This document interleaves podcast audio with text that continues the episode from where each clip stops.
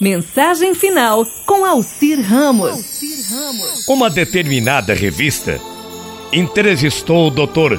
Shiniashiki, pós-graduado em administração de empresa, consultor organizacional e conferencista de renome nacional e internacional.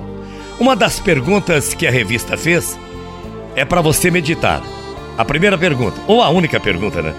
Muitas pessoas têm buscado sonhos que não são seus. A resposta do senhor Shiniashiki. A sociedade quer definir o que é certo. São quatro loucuras da sociedade.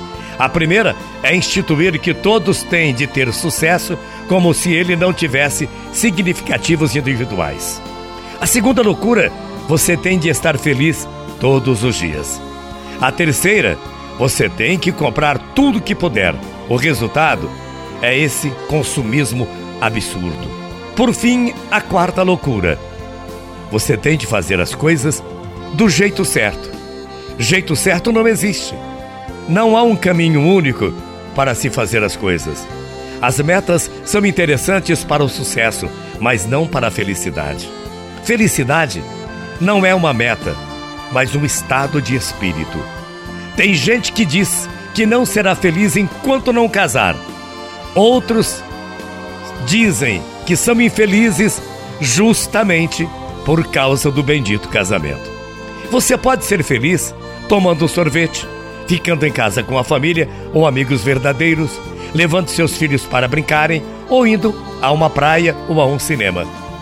Quando era recém-formado em São Paulo, continuou o médico, Trabalhei em um hospital de pacientes terminais. Todos os dias morriam 9 a 10 pacientes. Eu sempre procurei conversar com eles na hora da morte.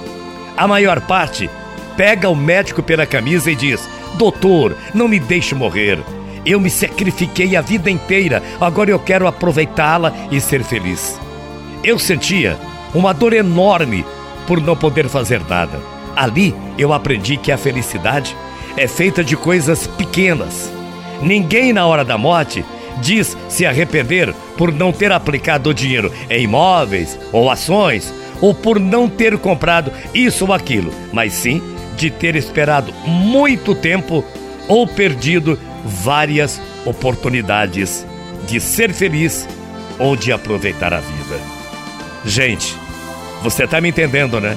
Deus nos criou para vivermos a vida em toda a sua plenitude, para sermos felizes, sermos livres, não se deixar escravizar, não seja escravo da ganância, do egoísmo, da amargura, do ressentimento, da falta de tempo. Tenha tempo para Deus, tenha tempo para a sua família, tenha tempo para você. Seja livre para amar, seja livre para perdoar, Seja livre para sonhar, enfim, seja livre para viver. Não espere a hora da sua morte para lembrar-se de que é preciso aproveitar a vida e ser feliz. Comece a ser feliz a partir de agora. Bom dia, até amanhã, cheio de saudades. Tchau, feia.